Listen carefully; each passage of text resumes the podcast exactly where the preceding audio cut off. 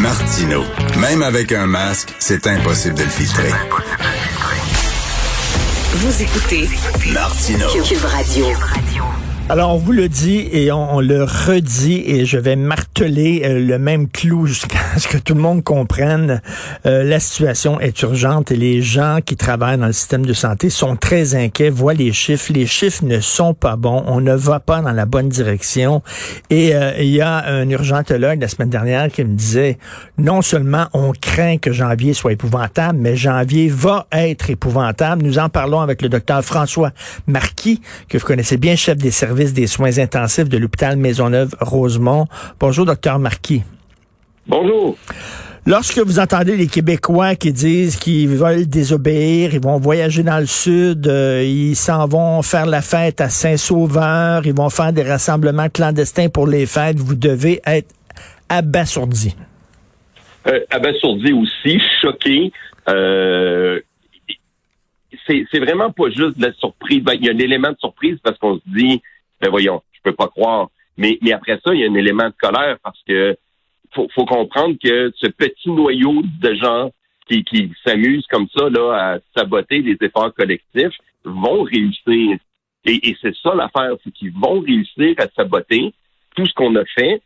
Puis là, les gens trouvent déjà que la pandémie a eu un poids économique, un poids social, puis un, un poids santé beaucoup trop important. Ben là, ils vont juste rendre les choses pires et détruire tous les efforts qu'on a fait, enlever le sens. Tous les gens qui, qui ont fait des sacrifices personnels, tous les décès qu'il y a eu, tout, toutes les, tout, tout ce qu'on a vécu, là, Mm. ces gens-là crachent sur ça. C'est exactement ça qu'ils font. Et moi, je pense que l'annonce du vaccin euh, fait qu'il y a plein de gens qui ont dit, ah ben, le vaccin s'en vient, fait que party time, il n'y a aucun problème. De toute façon, dans quelques mois, ça va être réglé. Effectivement, alors que c'est tout à fait faux. Parce que oui, les vaccins s'en viennent, mais pour passer à travers la période des fêtes et le retour immédiat, les vaccins ne seront pas là. Et le vaccin ne traite pas la maladie, elle prévient la maladie. Donc, tous ceux qui sont malades, ben, le vaccin va être complètement inutile. Là. C'est pas un antidote, c'est un vaccin. Et de toute façon, euh, le vaccin, on ne sait pas quand il va arriver. Euh, c'est pas une, solution miracle, comme vous dites, et, euh, et ça serait, ça serait dommage que euh, nous contaminions des gens qui allaient, qui vont mourir quelques semaines avant d'être vaccinés. J'ai un ami, moi, euh, docteur Marquis, qui est mort du SIDA je pense, un mois avant l'apparition de la trithérapie. Un mois plus tard, il s'en serait sauvé. Vous imaginez, là, vous faites le party, vous recevez grand-papa, grand-maman, mon oncle, ma tante, euh, vous êtes asymptomatique, vous l'avez, vous leur transmettez, puis ces gens-là meurent deux semaines avant le vaccin, avant la campagne de vaccination. faut que les gens pensent oui, à ça. Oui, effectivement. Et il n'y a, y a rien de plus effrayant que le dernier mort d'une guerre. Ben, c'est un peu la même chose. Euh, pour, puis je trouve votre exemple qui est absolument euh, très, très, très parlant. Et, et, ça va être ça, la réalité. C'est qu'il y a des gens qui, si on avait juste fait un petit effort de plus, ces gens-là, ça serait des morts absolument inutiles. Des gens qui auraient pu continuer leur vie euh, de façon tout à fait euh, normale. Et, et ça, vous le comprenez, je le comprends. Puis honnêtement, la grosse majorité du Québec, la majorité silencieuse, devrait se lever puis dire que ça, c'est inacceptable, puis devrait dire au gouvernement, mais pourquoi tolérer cette désobéissance civile-là? Et là, si là, un, un, groupe disait, écoutez, là, moi, euh, à Noël, on va oublier ça, l'alcool au volant, parce que c'est le temps des fêtes, Mm. on a le droit de fêter, qu'on va conduire en état d'ébriété, désobéissance civile. Ça prendrait combien de temps avant qu'il y ait une réaction massive et de la part de la population et de la part des corps policiers et du gouvernement. Mais là, on a un groupe qui défie la loi ouvertement. Ils vont le faire. Et c'est fou, ils, disent... Et, pourquoi on... docteur Marquis, ils disent, oui, mais je l'ai pas. Non, tu l'as peut-être, puis tu es asymptomatique. Et moi, je dis, je suis rendu là, docteur Marquis, puis j'aimerais avoir votre, votre réaction là-dessus. On devrait tous se comporter comme si on l'avait on l'a, mais on n'a pas de symptômes. Comme ça, on ferait attention, là, parce que là, moi, je l'ai pas, c'est pas vrai. Moi, je, je, me comporte comme si... Il faudrait se comporter, on l'a tous, mais on est asymptomatique. faut faire attention. C'est une excellente façon euh, de voir les choses et, et, et de réagir, d'autant plus que si vous vivez dans une région qui est présentement en éclosion, hein, on a plusieurs régions comme ça au Québec, les chances que cette affirmation-là soit vraie sont en fait très élevées. Hum. c'est une façon extrêmement prudente que de voir les choses et de se préparer au temps des fêtes. Si on s'imagine qu'on l'a, qu'on devrait ne faire tout pour pas risquer de le transmettre, euh, ça va effectivement empêcher le virus euh, de, se, de se répandre. C'est une excellente attitude. Et, merci. Et, les gens sont contradictoires. Aujourd'hui, dans le Journal de Montréal, on demande aux Québécois, c'est un sondage de la firme Léger, de quelle institution vous êtes le plus fier, quelle réalisation vous êtes le plus, plus fier. Et les Québécois disent, euh, en, numéro un, c'est notre système de santé. Ben justement, si vous l'aimez, votre système de santé, protégez-le. Là, il est stretché jusqu'à la dernière limite actuellement. Exactement. Et les systèmes de santé partout dans le monde ont, de la difficulté parce qu'on ne peut pas avoir un système de santé qui est capable de répondre à une pandémie en tout temps. Ça voudrait dire, ça, au Québec, qu'il y aurait des hôpitaux qui seraient construits, staffés, sans aucun patient hmm. pendant des dizaines d'années. Ça n'a pas de sens. Hmm. Donc, on a un très bon système de santé, mais il n'est pas fait comme aucun système de santé pour gérer une pandémie à long terme. Et, c'est pour ça qu'il est stretché comme ça. Et les gens voient pas, là, ben, comme vous dites, la majorité, j'espère, j'espère que la majorité des gens comprennent le message, mais ceux qui comprennent pas, ils voient pas plus loin que le bout de leur nez parce qu'ils disent on est tanné, on est tanné. Ben justement, c'est un dernier, c'est un dernier sacrifice qu'on vous demande, c'est le dernier coup, là, parce que plus de gens vont l'attraper, ben plus longtemps ça va durer, bon Dieu. Exactement. Et, et, comme je disais, plus il va y avoir des gens malades, ces gens-là, le vaccin n'aidera pas à des gens déjà malades.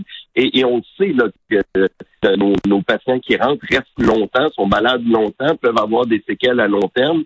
Et, et je pense qu'on doit, on doit les éviter parce qu'il y a aussi, dit que la COVID, qu'on voudrait pas, en plus de ça, même si, mettons qu'on dit là, que tous ceux qui vont tomber malades dans le temps des fêtes vont tous, par le miracle de Noël, s'en sortir sans séquelles, sans mourir mais ils vont avoir pris ressources qui ne seront pas disponibles pour des gens qui ont des cancers, des gens qui ont besoin de chirurgie, des gens qui ont juste des ben accidents. Euh, il y a toutes les autres maladies et on sait que le temps des fêtes est prompt à toutes ces petites maladies-là. Et là, je lis là, sur les chiffres. sur l'île de Montréal, le taux moyen d'occupation des salles d'urgence est à 92 et là, les, les débordements, les pires débordements à l'hôpital de Verdun, 135% Hôpital général de Lakeshore, 132% Centre hospitalier de l'Université de Montréal, le CHUM, 131% Et euh, votre hôpital où vous êtes, la Maisonneuve-Rosemont, 126% C'est énorme, là. C'est énorme. Et il faut se rappeler que les débordements à l'urgence, c'est toujours le canari de la mine. Pourquoi les gens débordent à l'urgence? C'est parce que, un, ils ont besoin de rester à l'hôpital, sinon on les aurait déjà euh, orientés vers des cliniques. Mais ça veut dire qu'on ne peut pas les admettre parce que les, chambres d'hôpital sont pleines. Et pourquoi les chambres sont pleines? Parce qu'on a des gens qui sont en isolement. On ne peut pas euh, remplir au maximum nos chambres parce que tant que je sais pas, moi, si un patient est COVID ou pas, il, doit rester seul dans sa chambre. Je peux pas le cohorter avec un autre patient COVID ou un autre patient mmh. non COVID. Et ça, ça demande énormément de ressources. L'autre chose, c'est que à chaque fois qu'il y a quelqu'un qui est potentiellement symptomatique, ça veut dire un dépistage. C'est vrai aussi pour les gens dans le système de santé qui ont aussi des enfants, qui ont des, des, familles proches. Donc, moi, j'ai des infirmières qui voudraient bien travailler, mais qui ont passé des deux ou des trois jours en attente de résultats euh, pour leur test de dépistage, qui en, en bout de ligne est négatif. Ils peuvent revenir au travail, mais ce manque d'infirmières-là est aussi en partie responsable euh, des engorgements Ben oui, c'est ça, c'est une tempête parfaite, c'est-à-dire que le nombre de cas augmente et en plus, ben il y a des il y a des, des infirmières qui doivent se retirer du système de santé, soit parce qu'ils ont été testés euh, positifs, soit qu'ils sont en attente de tests. Donc euh, là, alors on se retrouve avec de, les cas qui montent en flèche et le personnel, ben le, le personnel qui est capable de travailler, qui descend. Oui, effectivement, et le quand on, perd le personnel de la santé, non seulement on gagne un patient, mais on perd quelqu'un qui est capable de s'occuper de multiples patients. C'est qu'on est vraiment doublement perdant à chaque fois qu'il y a quelqu'un dans le système de santé qui est malade. Et, cette pression-là, euh, ne serait-ce que la menace d'entendre ces gens-là qui veulent aller fêter puis qui vont faire de la désobéissance civile, faut pas oublier l'impact que ça a sur le moral de tout le système de santé qui se donnent énormément depuis le début de la pandémie, qui font des sacrifices personnels importants. Et là, de voir que comme quelqu'un ou un groupe qui décide qu'eux autres vont, vont faire le total et vont rendre notre vie encore plus misérable, faut pas sous-estimer l'impact que ça a sur le moral des troupes. Et autant à la première vague, c'était hyper encourageant de sentir la population travailler euh, avec nous autres et nous supporter. Autant là, d'entendre des commentaires comme ça, on a l'impression qu'il y a quelqu'un qui sabote l'édifice qu'on essaie de maintenir. Euh, et vous êtes, je sens, du découragement, mais de la colère aussi. Vous avez tout à fait raison euh, d'être en colère et vous parlez à des collègues de travail. Est-ce qu'ils partagent votre découragement aussi? Ben oui, c'est extrêmement difficile. Puis on, en parlait euh, entre nous autres, ceux qui étaient de garde en fin de semaine. Puis c'est inconcevable et, c'est aussi très choquant à la mémoire des gens qui ont souffert et qui sont décédés que de nier ce qui s'est passé là. Et, et, ça, je trouve que ce manque de respect-là pour nos aînés, mais aussi pour tous les autres euh, qui ont été victimes de la pandémie, nier l'existence de la pandémie et nier les, les impacts que ça a eu sur notre société, notre tissu social, c'est assez intense. Là. Et là, vous êtes très craintif pour janvier, parce qu'on va payer. Là. On va payer, ça c'est certain. Maintenant, on, la, seule chose que je peux imaginer là, c'est que si les gens collectivement et, notre gouvernement resserrent la vis et font comprendre à ces gens-là que c'est pas une option, euh, ben on va diminuer l'impact en janvier, mais il va avoir un impact en janvier, ça c'est certain. Et je rappelle aux gens, pour un party clandestin, ça prend un organisateur, ça prend des participants. Ils peuvent pas vous forcer à aller dans un party clandestin, refuser d'y aller, puis s'il y a moins de monde qui y vont, ben il va y avoir moins de monde d'infectés. Oui. Et, et, ça, faut pas oublier là que hein, il faut il faut qu'il y ait une offre et une demande. Donc, refuser d'aller dans ces parties-là, refuser d'aller dans le sud, refuser d'aller dans ces chalets-là loués. Et si chaque personne fait ça, ben les organisateurs vont rester tout seuls. Puis s'ils sont tout seuls, ben ils sont pas en danger. Les gens qui vont dans le sud, là, ils disent oh, on va revenir, puis on va, on va se confiner pendant deux semaines en revenant. Mon œil mon œil qui vont ben faire ça. Si, si tu es rendu à aller dans le sud, en, pendant tout ce qu'on entend là, tu vas, tu vas pas le faire. Puis ça, c'est un autre élément. Là. faire un party clandestin, c'est peut-être difficile pour le gouvernement de trouver tous ces gens-là. on s'entend que c'est complexe. Dans le sud, il faut que tu passes une frontière. Et là, je m'excuse, là, mais tu passes une frontière en désobéissance civile, là, je fais juste dire qu'on devrait t'attendre au retour. Là. Hmm.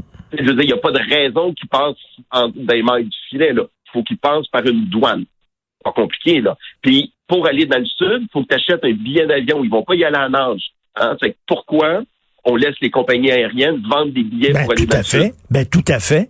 C'est une sacrée bonne question. Ces là là, qui survivent à coups de millions donnés par le gouvernement, puis qui encouragent la désobéissance civile, la question se pose. Ben, c'est une sacrée bonne question. Demander Hein? Est-ce qu'on peut juste demander aux compagnies aériennes d'annuler les vols? Me semble que ça serait une bonne idée. Ben, tout à fait. Bonne remarque. il faut agir comme si on l'avait tous. On l'a, on est asymptomatique. Donc, si je disais, si je disais à quelqu'un, hey, tu l'as, on, t'a testé, tu l'as, il ferait attention, cette personne-là, ben, c'est comme ça qu'il faut agir au cours des prochaines semaines. Bien d'accord. Merci, Merci euh, docteur François Marquis. Puis euh, on lève le chapeau, bien sûr, à tous les gens du système de santé Colin, vous dites c'est des anges gardiens, puis euh, avec les, les, arcs-en-ciel et tout ça, ben pensez à ces gens-là. Ils sont en train de péter aux frettes, ils sont en train de craquer. Il faut les aider aussi en agissant de façon responsable. Chapeau et merci beaucoup, docteur François Marquis. Merci, bonjour. bonjour.